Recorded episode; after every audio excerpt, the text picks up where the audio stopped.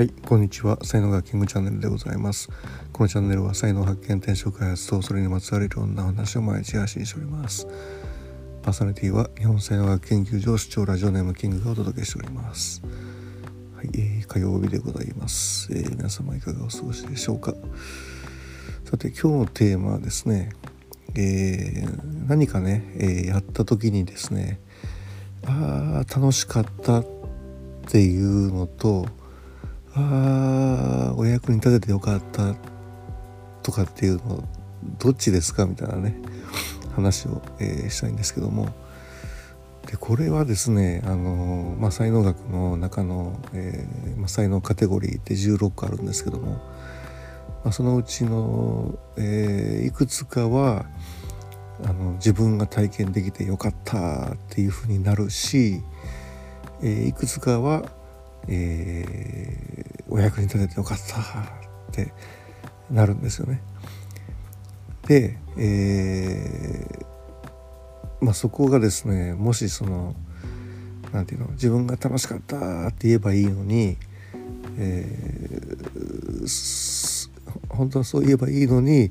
そういうそういうふうに言わないといけない人が「いや役に立ってよかった」って言うとですね嘘になるんですよね 実際あんまり思ってないんですよそんな風には。うん、もう自分が楽しかったっていう風に言えばいいわけですよね。で周りの人もそういう風に言ってもらった方が気持ちがいいと。うん、だけど、まあ、逆もあってですね、え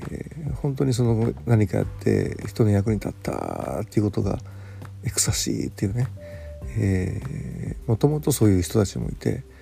でそういう人が無理やりですね、えー、めっちゃ楽しかったわっていうのもおかしいんですよこれ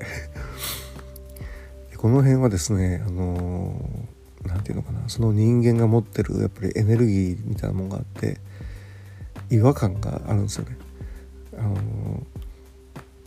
そうねだからまあよく例えるのがやっぱりあの子供に子供とかね例えば2歳か3歳ぐらいの子供がなんか美味しいお菓子とか食べて美味しいっていうのってやっぱりいいじゃないですか。うん、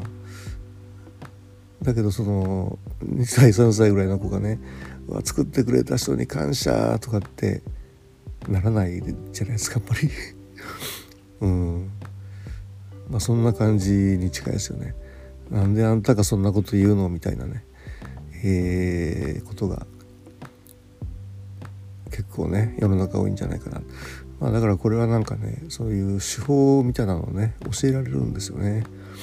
こういう時はこう言いなさいよみたいな風に。で、まあ、ある程度のこう礼儀っていうのはねもちろん必要なんですけども礼儀礼節っていうのは必要なんだけどもそれってやっぱり形なんで、まあ、形も大事なんですけどもだけどまああの本人がねこう感動から出る言葉みたいなものっていうのはもう割とね才能学カテゴリーで、まあ、決まってくるわけですよね。はいということで、えー、タイトルのタイトルはちょっとどうつけようかなって今考え考えてますけどもはい今日はこんなテーマでブログも書きますのでそちらもよろしくお願いしたいと思います。では今日も最後までお聴きいただきありがとうございました。いいね、フォロー、コメント、レター、メッセージなどいただけますと大変励みになりますのでよろしくお願いいたします。えー、才能学パスタのキングでした。それではまた明日お会いいたしましょう。ありがとうございました。Have a nice day.